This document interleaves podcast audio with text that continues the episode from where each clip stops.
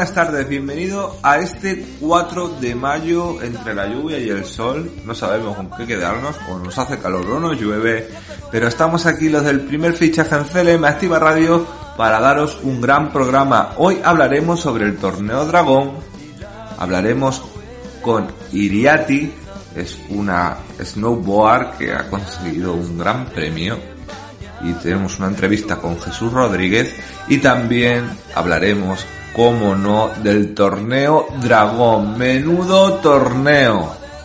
Comenzamos ya. No consigues y verás que no existe el dolor.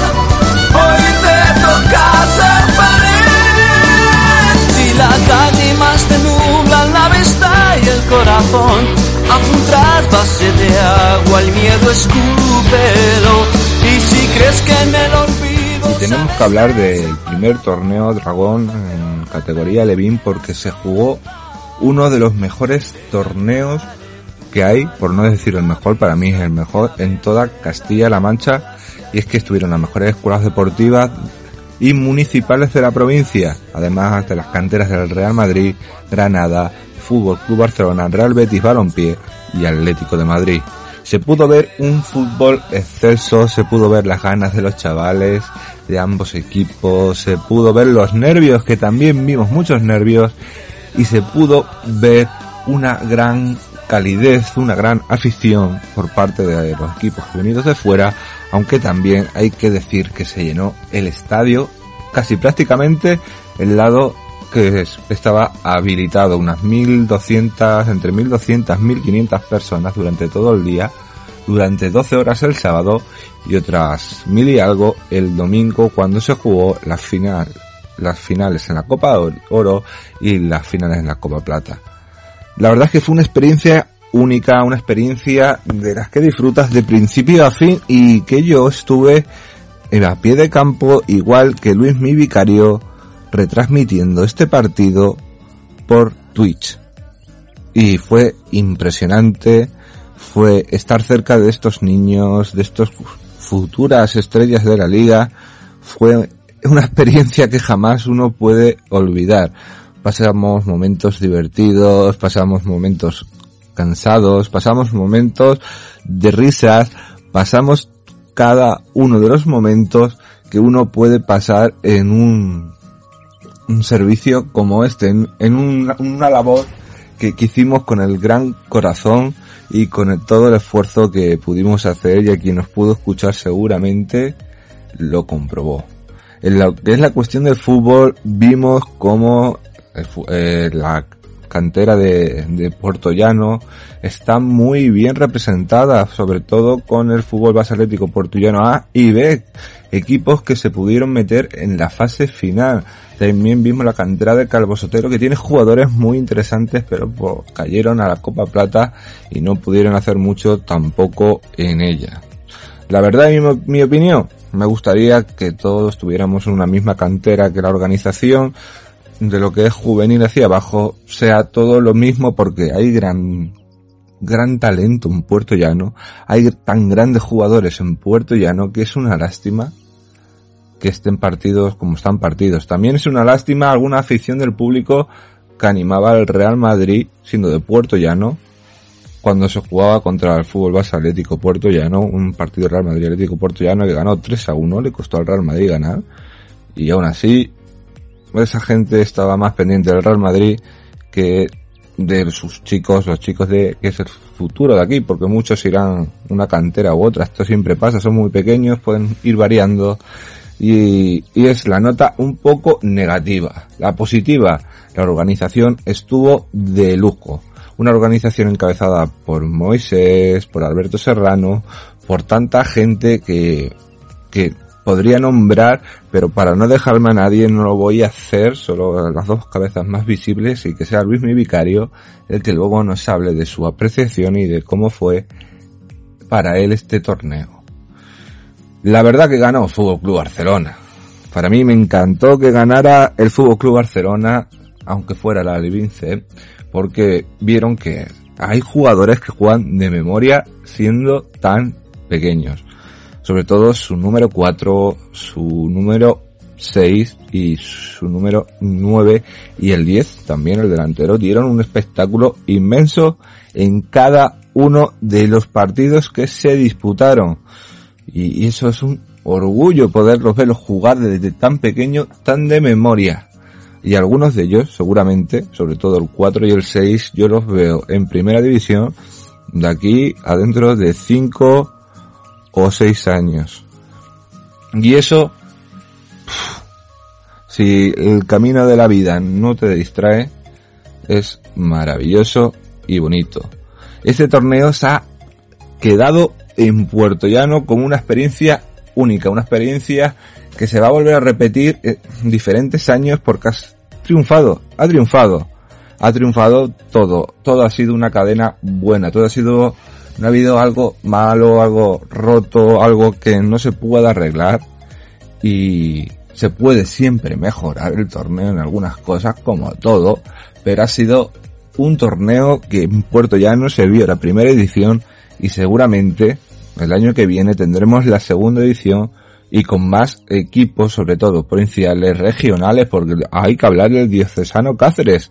Ese fue un auténtico equipazo. Yo vi a este equipo y lo vi de una manera impresionante, siendo tan jóvenes, y con Luis Vicario en la retransmisión de, sus partidos, le decía, el diocesano Cáceres no solo va a ser el equipo revelación, va a llegar casi casi a la final del torneo.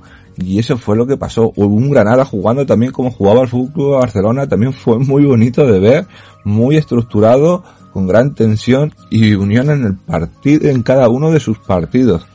El Real Betis muy apresurado. Si es que el Real Betis venía de jugar su fase de ascenso o, lo que estuviera jugando en su, en, su tierra, en Sevilla, y vinieron enseguida a Puerto Llano para jugar, y eso hay que loarlo, como algunos equipos que también, aparte de jugar ese torneo, provinciales, jugaron antes en su liguilla, y eso la federación tiene que mirarlo, igual que a lo mejor tendría que mirar un poquito el nivel de los árbitros que mandó, porque la, el 90% lo hizo muy bien, pero hay un 10% ahí que tuvo una mala tarde o un mal momento, pero todo es mejorable y lo, lo que nos tenemos que quedar fue con ese fuego, con esa pasión, con esas ideas, con este dragón, con ese trofeo tan bonito, si lo pudieron ver por Twitch el sábado y por Castilla-La Mancha Televisión el domingo, esos trofeos que eran súper bonitos para ambos equipos. Yo hubiera regalado a lo mejor un dragón rojo súper grande estilo copa, pero claro, yo soy así de pretencioso. ¿Qué le vamos a hacer? Luis mi vicario no. Luis mi vicario es más, más trabajador, más humilde en este sector y hay que ver porque también hay que hablar un poco de la labor de Luis mi vicario en ese torneo. No solo estaba retransmitiendo el torneo, también estaba en la organización de dentro, también estaba grabando, estaba en todo el chico, ya a veces tenía que tirar solo de, de, de lo que era la retransmisión o tener a un ayudante de cámara para hablar sobre todo cuando estábamos en, simultáneamente dando dos partidos cuando se estaban acabando las fases de grupos. Pero qué bonito.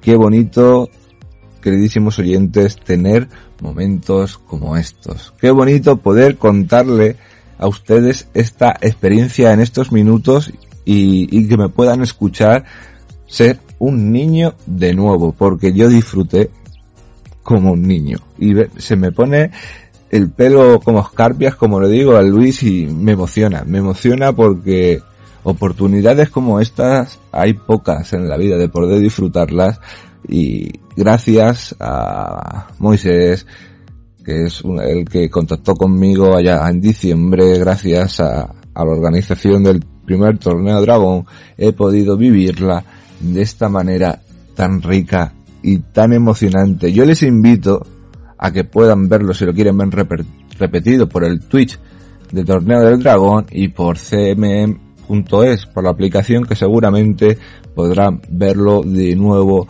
cómo fue y qué manera de jugar tienen estos chicos, estas futuras estrellas.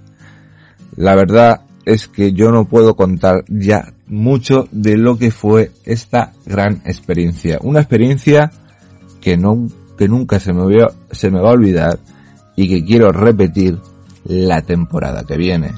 Y yo creo, Luis mi Vicario, Caras, es el turno de que nos cuentes cómo fue tu visión de aquel día, cómo fue lo que puedes transmitir, lo que puedes contar, alguna anécdota también me gustaría que contaras como he estado contando yo y quiero Luis Mi que en los próximos 10 minutos me hagas como yo he hecho volver a, estos días pasados y volver a ser un niño, que es lo más importante, ser un niño disfrutar, aprender y sobre todo tener siempre una gran humildad. Ahora es el turno de Luismi Vicario. Te doy paso, te dejo el micrófono, Luismi, porque a que parece que no quiero dejarlo, ¿verdad? Es que podría hablar durante horas y horas de este torneo y, no me, y, me, hoy me cuesta darte paso, pero ya, ya te doy paso, Luismi Vicario, para que nos cuentes. Un saludo. Muy buenas, Fran, muy buenas, muy buenas. Pues contando un poco como tú, yo creo que, que fue una experiencia para mí eh, de las más enriquecedoras y de las más bonitas que se pueden llegar a ver en esta época. Y es que después de tanto tiempo sin fútbol, qué necesario, qué necesario era volver a tener un contacto así, volver a ver el campo con gente, volver a ver eh, esa ilusión, esos nervios de los niños, de las propias aficiones. Creo, creo que fue lo más bonito, volver a ver en Portugal fútbol y fútbol de calidad, porque como tú bien dices, yo posiblemente tenga también mis nombres apuntados, pero no es, no creo que, que sea algo así, necesario por lo menos, ¿vale? Ya me entiendes que yo para eso soy muy, muy serio, muy práctico. Creo que hay jugadores de gran valor en Puerto Llano, tomando un poquito tu punto, Creo que por desgracia, eh, por el afán de, protagonismo de otras personas, esto va a conllevar a que estos chavales no, no lleguen a los sitios donde deberían estar o incluso eh, dar el salto a una gran cantidad de nivel, puesto que aunque Puerto Llano siempre ha querido, nunca ha hecho las cosas bien para convertirse realmente en un club de nivel. En general, en un club o en varios clubes, me da absolutamente lo mismo, pero creo que nunca se han llegado a hacer las cosas del todo bien como para conseguir hacer las cosas de una forma que digas, bueno, así es como conseguimos que haya una cantera de nivel y de rendimiento. El Atlético Portugués, por su parte, creo, y a los resultados me remito, consiguió meter tanto al Alevín de segundo año mejor con uno de primero como al que era únicamente de primero dentro de la fase de oro, mientras que los y escuelas municipales se en fase de plata. Que ojo, que no es de desmerecer, porque viendo el nivel que se mostró en el torneo, cualquier plaza, ya fuera de oro o de plata, estaba muy, pero que muy lograda. Porque ahí tuvimos a un Betis que estuvo a punto de quedarse en la plata y consiguió meterse de últimas en la de oro. Ahí vimos a un Barça que fue una pisonadora durante la fase de grupos y flojeó un poquito en las eliminatorias. Ahí tenemos al Real Madrid, que pasó más o menos, no tan aplastante como el Fútbol Club Barcelona, pero sí un equipo que se nota al final la mano de un equipo de alto rendimiento y de la exigencia. Porque esa es la gran diferencia entre una cantera y una auténtica estructura deportiva de alto rendimiento y de alto nivel. Cosa que aquí en Puerto Llano siempre hemos soñado, pero que se ha quedado en eso, en sueños y en nubes. O en pajaritos, como quieras verlo, Francisco ya sabes tú que en ese sentido nunca hemos llegado a hacer las cosas tan de, tan de nivel o tan bien como nos exigimos o que o como nos vemos en el papel. Más allá de eso, yo sí es cierto que quiero poner los nombres en las chicas que estuvieron, Yolanda, Cristina, todas las que estuvieron tanto en la taquilla como eh, ayudando a las chicas del femenino del Atlético Portugués, ayudando tanto con los balones como en el comedor. Antonio Calzado, persona que sí es cierto que es de las mejores personas que yo me puedo echar eh, al cuerpo. Y escúchame, con los que mañana me tengo que ir a una guerra, me voy con los ojos cerrados y con una cuchara si hace falta. Es de esas personas que te transmite serenidad, seguridad y de esas personas en las que cualquier equipo que lo cuente con él se va a sentir más que afortunado, eso ya te lo puedo decir yo. Y yendo a más, créeme que, estamos en un punto en el que si continúo con más gente, Alberto y, y Moy, las grandes cabezas pensantes de, esto, eh, han mostrado una vez más cómo las cosas bien hechas al final dan sus frutos. Contar con la cantidad de recoge pelotas que tuvimos los niños de la escuela del Atlético Portuguano y niños, que eso lo pongo gran valor, que gracias a Antonio Calzado, también de otras escuelas eh, que tienen un gran, un gran, gran, gran nivel. Y que ellos también aportaron su de arena ayudando con los baloncillos, que era muy bonito ver a niños independientemente del escudo mostrando eh, ilusión y solidaridad por, por este bonito deporte y por estar ahí cerquita de, de sus chicos.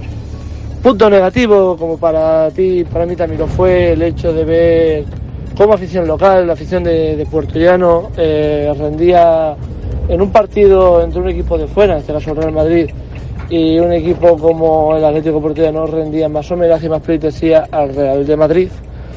Metes un poquito de ironía y un minuto al señor Soria. Más que a los otros simplemente porque el escudito era distinto. Y eso sinceramente me parece bastante, bastante pobre. Quiero decir que para mí el hecho de que el escudo sea diferente no implica que, se tenga que, martirizar al equipo que, está en ello. Para mí son iguales y yo creo que se demostró. Los niños tienen esa virtud y es que al final si tú no miras el escudo y solo miras lo bien que, que puedes hacerles a ellos, pues al final te enriqueces tú y los enriqueces a ellos. Y porque los padres los entrenadores muchas veces únicamente tiren por donde están y no miren de dónde vienen y por ende hayan salido rebotados de un lado y de otro y les conlleve más tensión y más crispación y más mal humor, creo sinceramente que, que fue la nota para mí más negativa. Parte de algún que otro punto de organización que, que no fue de la organización, sino fue problema de, gente que viene a una- un torneo y no se entera de lo que tiene que hacer, o simplemente, como no organiza su club, pierde el interés de hacer las cosas como se las están diciendo de la organización y luego echa balones fuera. Y ya cada uno que vea lo que tiene que hacer o decir o entender. Para mí, sinceramente, de 10, no puedo decir más. El tema de Javi Zaldívar allí al pie del cañón con la cámara, igual que nosotros, de Raúl Rodríguez, de, es que de todo, Alberto Zamora, de, de Sergio, el probador físico de Atlético Portugués, el entrenador de la, de la Leviná, de todos, eh, Fran, de todos. Yo creo que de una manera o de otra, toda aquella persona que llegó y ayudó eh, es una persona espectacular. Los funcionarios del ayuntamiento, el propio ayuntamiento, cómo se volcó con, con ellos. Y Pofer, los trofeos, qué maravilla, Fran, me vas a decir que no. Espectaculares, con ese dragón en madera hecho a mano, eso es, eso es talento también de Puerto Llano. Y qué más que aprovechar torneos de esta índole con equipos de primera división para mostrar que en Llano tenemos grandes profesionales en todos los entornos y en todos los medios y aprovechar para darle esa publicidad tan necesaria, igual que todas las empresas colaboradoras, desde la que más aportó económicamente hasta la que menos, hasta la que ayudó en el tema de- del bar, todo. No me puedo olvidar con la gente del bar. Eh, esa gente, tanto los que estuvieron en cocina, como fue Jesús, como fue José, como los que estuvieron en la barra, que, fue, que fueron gente espectacular. Que no puedo quedar con ninguno específico, es que todos son gente que siempre desinteresadamente se muestran al pie del cañón. Es que eso es un lujo y un valor humano que yo creo que junto a muchas otras cosas es lo más grande que, nos podemos llevar de este torneo. Y ojalá como tú, como tú bien me dices, en futuras ediciones sigamos contan- sigan contando con nosotros, sigamos disfrutando a pie de campo, porque fue un auténtico placer disfrutar a pie de campo de este evento, con la hierba en los pies, olor a, campo recién regado por la mañana temprano, eso es lo que es el fútbol bonito. Disfrutar de, de niños de primer nivel, que posiblemente muchos de ellos luego los veamos en la tele. Y es que ojalá este torneo, y tiene los miembros para ello, se convierta en lo que parece. Un gran dragón que alce el vuelo y que sitúe a Puerto Llano en el centro del panorama de los eventos deportivos, con los diferentes que vengan y como todos dentro de los torneos de referencia. Y ojalá el año que viene, eh, aparte de 16 equipos, vamos a ver 24, 30, que en vez de ser dos días tenga los tres días enteros o incluso como otros torneos hasta una semana. Ojalá, Fran. Ojalá y, y eso que tanto se ha soñado desde la organización y se ha trabajado para ello se siga y tan buenas críticas que ha traído. Yo anécdotas tengo muchas, Fran, pero me quedo, me quedo con todo el trabajo desde el minuto uno, desde los días que estuvimos ahí organizando, montando, preparando, poniendo lonas, la gente que se ha encargado de estar allí colocando las porterías, los fotos con los roll todo espectacular. Es que no podría decirte más. Sinceramente, hasta los que estuvimos allí con la cámara, grabando, redes sociales, todo. Al final creo que fue un, un torneo muy bien organizado, con pequeños detallitos que, por supuesto, siempre las primeras ediciones es muy normal tenerlos, pero creo, Fran, que, que mereció la pena la experiencia y espero que se siga apoyando y se sigan aportando muchas más experiencias de este nivel, porque es un auténtico lujo que Puerto Llano vuelva a estar en el panorama deportivo tras tantos años. Ya se hicieron torneos de primer nivel por las mismas personas, efectivamente, y creo que han vuelto a conseguir eh, dejarnos todos con la boca abierta y es de chapó. Y ojalá en futuras ediciones eh, esto sea mejor y no haya tanta rivalidad ni tanta tontería entre gente de diferentes escudos, porque al final lo único que prima o debe primar es que Puerto Llano esté en el centro del cartel por cosas positivas y buenas. Así que Francisco, yo ya me despido. Nos vemos mañana con más y mejor, ¿no? Un abrazo a todos. Gracias Luismi y que podamos vivir tú y yo más torneos del dragón como el que vivimos este pasado fin de semana.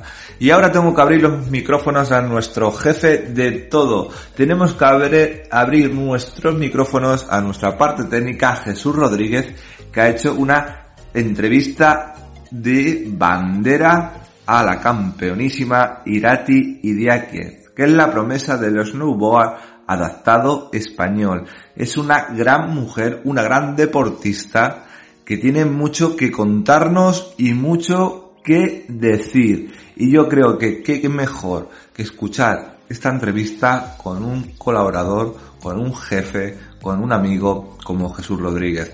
Adelante Jesús, buenas tardes, Irati, siéntete como en tu casa y adelante. Muy buenas, Fran, muy buenas oyentes del primer fichaje. Hoy tenemos el placer de tener aquí con nosotros en los micrófonos de CLM Activo Radio a Irati Diáquez, una promesa del snowboard adaptado que consiguió hace unos meses la segunda medalla de plata en el Mundial de Littlehammer, en la modalidad de Border Cross, que se une también a la lograda una semana anterior en la modalidad de 20 Slalom. La deportista donostierra, en concreto de la ciudad de Guetaria, le amputaron el brazo derecho tras tener un accidente sufrido en un autobús en diciembre de 2017 en Chile, mientras que completaba un viaje de estudios. Bueno, Irati, cuéntanos, ¿cómo descubriste tras tu accidente la pasión por el snowboard? ¿Lo habías practicado antes o habías practicado algún otro deporte? Vale, a ver. Em, yo tuve el accidente en diciembre del 2017 y hasta entonces no había practicado snowboard, nunca en mi vida. y eso, pues tras el accidente, a los cuatro meses, cuando todavía estaba en rehabilitación, me llamaron a ver si lo quería probar. Y, y tras pensarlo mucho, hablarlo con mi familia, mis amigos y demás, pues decidí que sí y fui. Y, y me gustó mucho y gracias a tu trabajo con la Federación Española de Deportes de Personas con Discapacidad Física y con el Centro de Deportes de Invierno Adaptados, te ha permitido lograr el título de ser la única rider del equipo nacional. Cuéntanos, Irati, cómo ha sido tu paso y tu estancia por el Centro de Deportes de Invierno Adaptados. Y bueno, desde el principio me vieron posibilidades, apostaron por mí.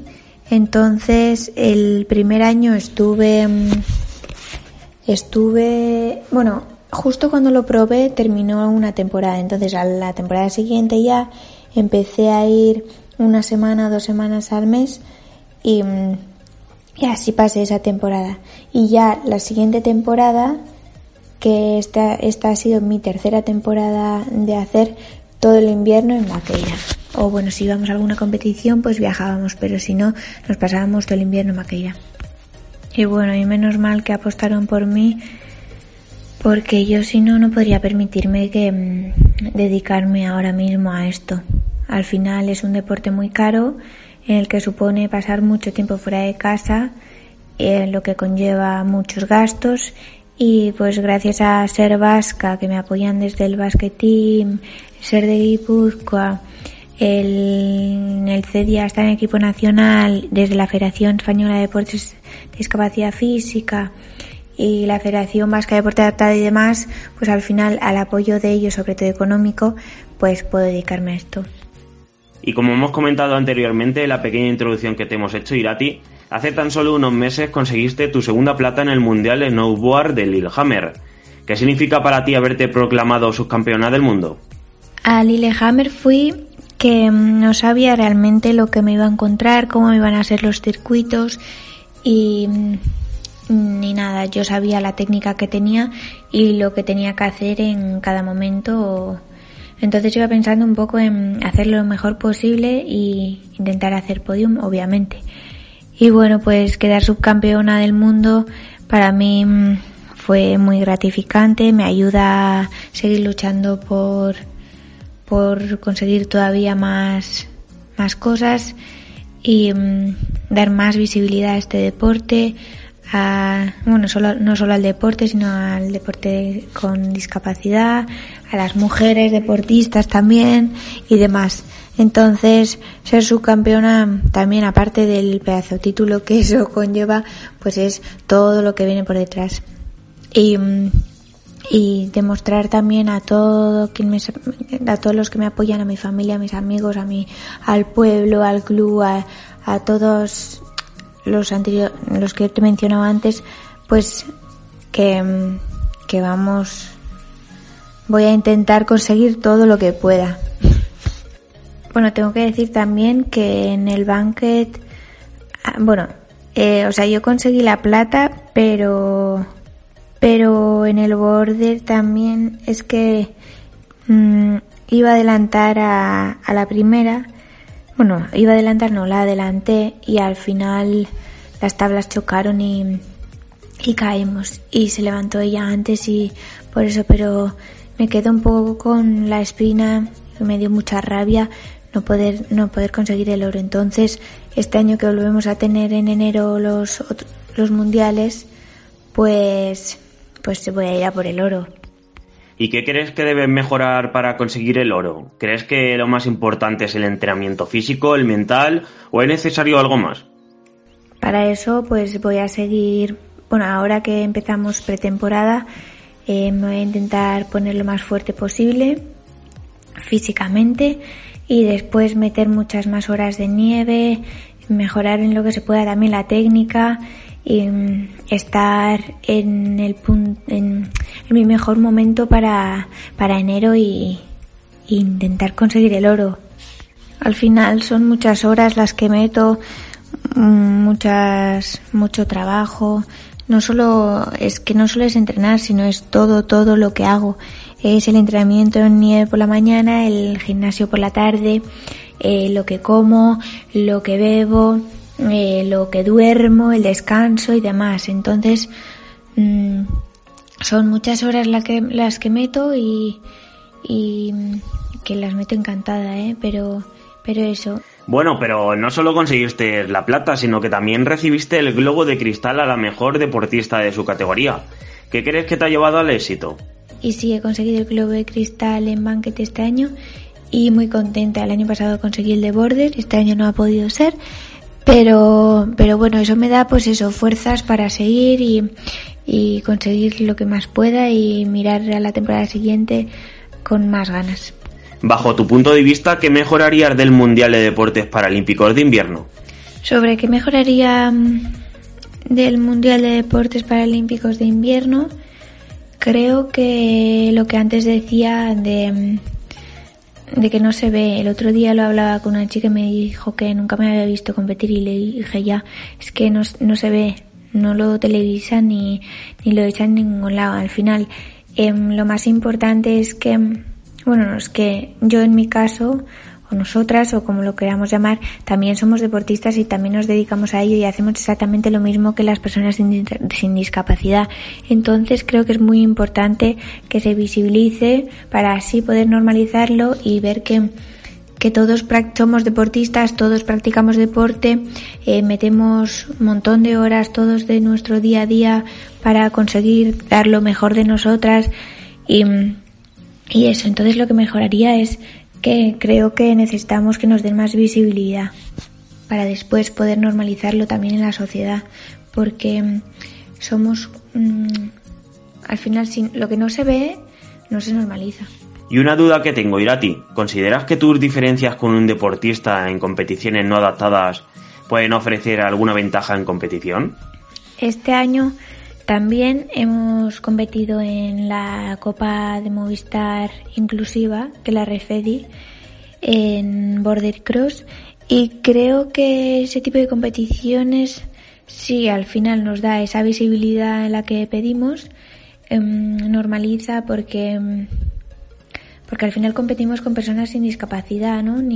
sin ningún tipo de ventaja ni, ni mm, nada diferente, ni lo único, pues a mí, por ejemplo, me falta un brazo, pero bueno, yo me las apaño para intentar ganar a las, a las chicas sin discapacidad. Entonces, mm, por esa parte creo que es muy enriquecedor porque al final la gente ve que, que, hacemos lo mismo, que podemos competir con ellos y ellas también y nos ponen pues al mismo nivel, digamos y conocen también un poco eh, pues lo que significa competir con alguna discapacidad, ya sea mi caso que me falta un brazo, ya sea el de, mi compañera de equipo de Raquel que tiene parálisis cerebral o otro chico de Portugal que viene que tiene esclerosis múltiple. Entonces que ellos también sepan pues lo que eso supone o o no sé, que lo vean. Básicamente, pues eso de visibilizar y normalizar.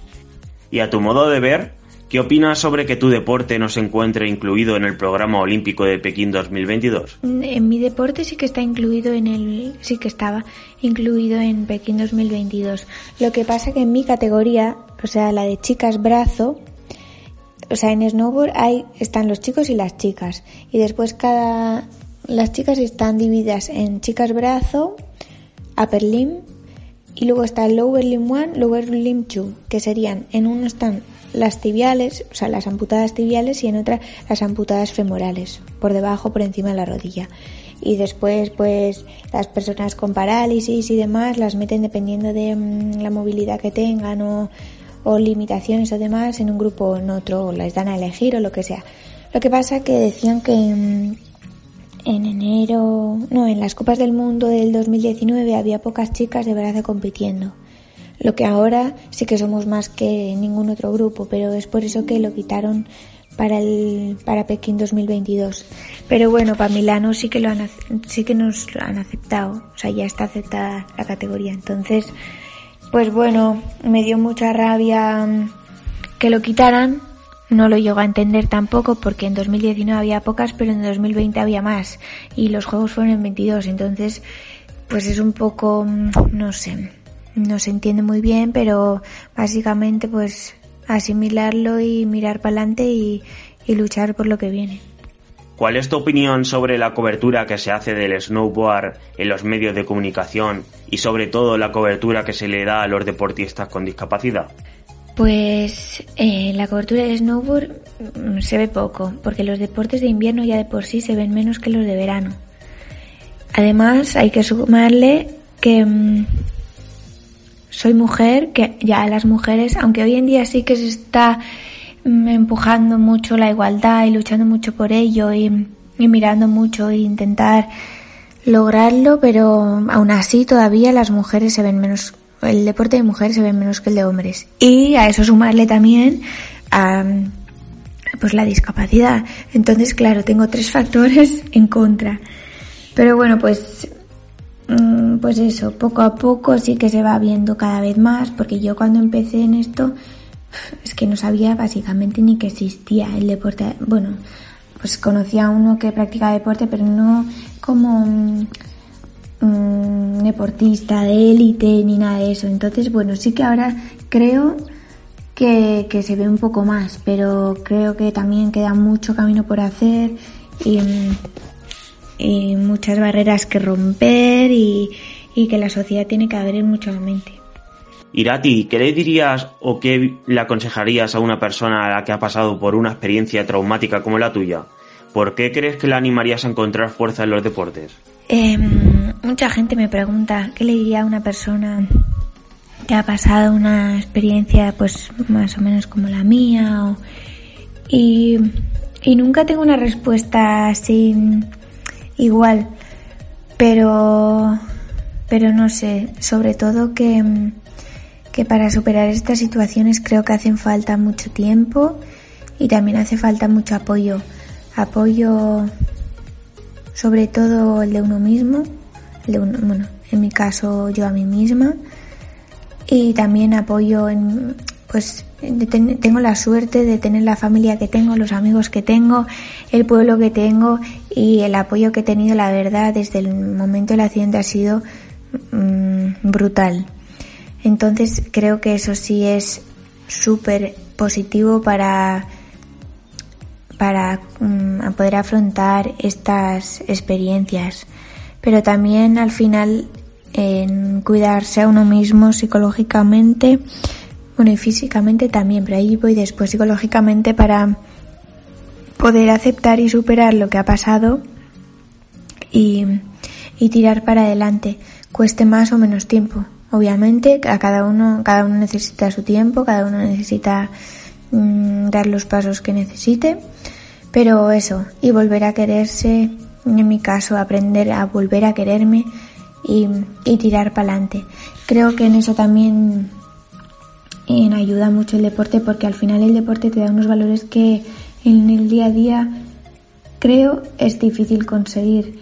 Y mm, aparte de lo que pues de las hormonas de la felicidad que produces al hacer deporte, aparte de eso, todos los valores que se transmiten en el deporte, ya sean individuales o, o de equipo, porque en el individual, aunque yo en mi caso compita yo sola, mmm, es que creo, o sea, bueno, creo no, es que tengo un súper equipo por detrás. Entonces verme se me verá a mí de ver, pero, pero no soy yo sola, somos un equipo muy grande. Y, y eso, y animo a cualquier persona, ya sea pasado por una experiencia traumática o no, a practicar deporte y, y ser feliz. Si no hicieses deporte, ¿tú a qué crees que te dedicarías? ¿Cómo compaginas también tus estudios con el deporte? Cuéntanos.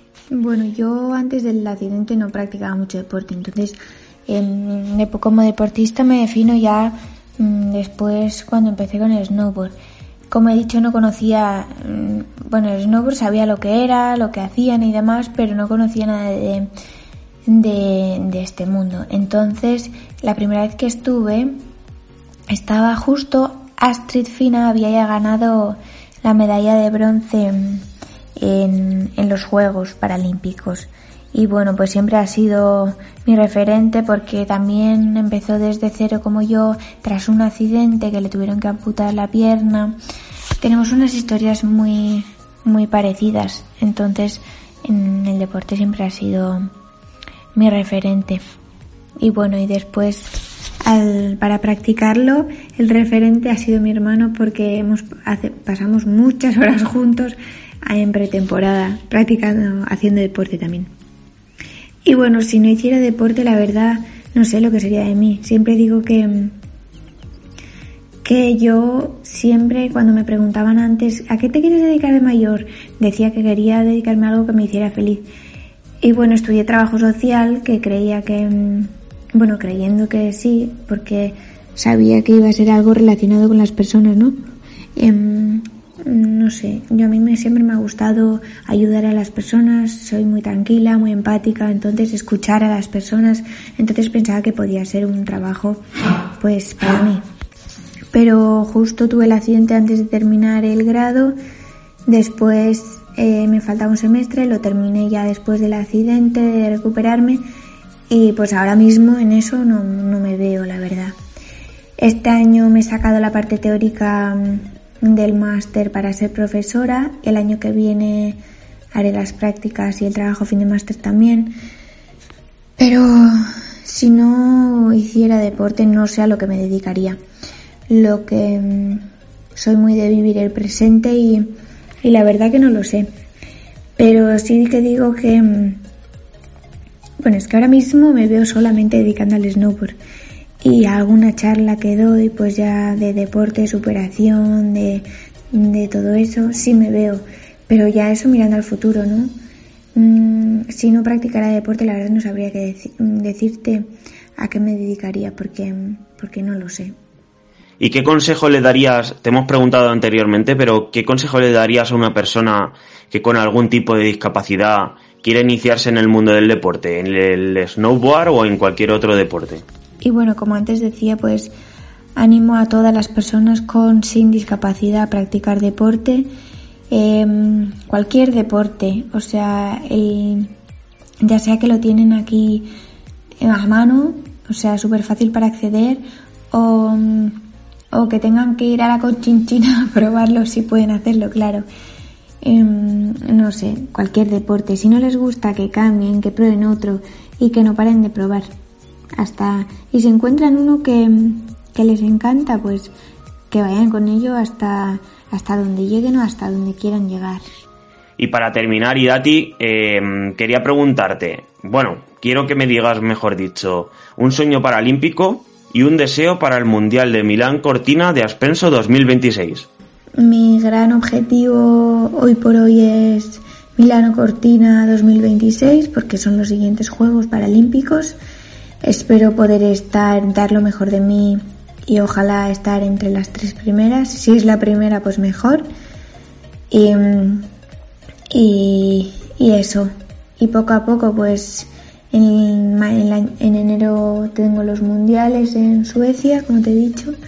Y, y primero eso, paso a paso, todas las competiciones, pero mirando ya Y bueno, hasta aquí la entrevista de hoy. Muchas gracias de nuevo, Irati, por pasarte por aquí, por nuestros micrófonos de CLM Activa Radio. Muchas gracias de nuevo. Espero que no sea la última vez que te pasas por aquí. Y nada, desearte también mucha suerte en las próximas competiciones, aunque seguramente no lo vas a, no lo vas a necesitar. Como has demostrado, eres toda una campeona y desde aquí eh, estamos muy orgullosos de tener deportistas como tú, que eres todo un referente para las personas con discapacidad y para las personas con, sin discapacidad también. Que, que quieren iniciarse en el mundo del deporte y tienen muchísima ambición. Muchas gracias, Irati. Gracias. Una grande, una grande Irati Diáquez, que muchas gracias por haber estado aquí, muchas gracias por haber dejado unos minutos aquí en eh, el primer fichaje de CLM Activa Radio y estas puertas están abiertas siempre para personas como tú, que no solo eres una gran deportista del deporte paralímpico, del deporte adaptado, sino que eres una gran deportista y una gran persona de la vida. Y eso para mí es lo más importante, Irati. Muchísimas gracias y muchas gracias Jesús por pasarte por aquí de nuevo para hablarnos y traernos a una mujer de bandera. Y ahora tenemos que hablar un poquito del Villarreal, sí, nuestro Villarreal que nadó para quedarse en la orilla. En la primera parte pudo empatar la eliminatoria, ganó dos goles a cero. Y en la segunda parte pues se vino un poquito abajo, más bien porque el portero no estuvo al nivel de todos sus compañeros, pues esa es mi opinión. Gonzalo Rulli no lo hizo bastante bien. Y por desgracia el Villarreal cayó eliminado en semifinales de la Champions League metiéndose el Liverpool en la final. Toda una pena, porque fue una pena, pero qué orgulloso hay que estar de este equipo y llegar hasta donde ha llegado. Y, España también recupera un puesto que no tenía en la Conference League, en la tercera competición de, de Europa. Y vamos a ver quién la jugará porque todavía no se está muy de acuerdo. También hay que hablar de la previa de hoy, de ese Real Madrid-Manchester City el Real Madrid tiene que sacar un buen resultado, remontar un gol, como quien dice. Puede hacerlo porque el Bernabéu empuja mucho, pero creo y deseo que va a ser un partido muy difícil, muy difícil para los D'Angelotti porque el equipo de Guardiola lo conocemos todos y el equipo de Guardiola para mí tiene mucho que decir en esta Champions. Como español prefiero que pase el Real Madrid, que veamos un Real Madrid-Liverpool, pero como barcelonista, pues me llama, me tira que el Manchester City pasa a la final, aunque tengamos que ver una final inglesa. Dignamente los españoles llegaron a semifinales, cosa que nadie esperaba, y eso siempre, siempre, siempre es de aplaudir. ¿Cómo es de aplaudir? A todos ustedes que nos escuchan, a todos ustedes que están aquí en el programa, en el estudio, están escuchándonos de aparte a partir de otras plataformas como puede ser iVoox, Spotify, como puede ser en directo por la página web. Y todo eso es maravilloso, tan maravilloso como tener a un compañero como Jesús Rodríguez en esa gran entrevista con Irati y tan maravilloso como sacar una sonrisa a cada uno de ustedes porque este es nuestro cometido, sacar una sonrisa a todas las personas que están, a todas las personas que van a venir y a todas las personas del mundo, porque una sonrisa en un día es lo mejor que hay. Tengo tus días malos, regular, o este, disfrute de la vida, disfrute del trabajo y disfrute de todo. Y no se olviden de sonreír, porque si no, será un día perdido. Que tengan una excelente tarde y hasta mañana.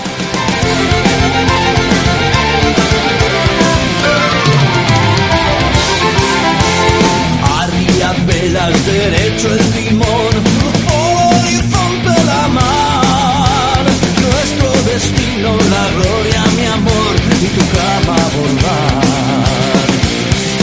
Somos ladrones de corazones,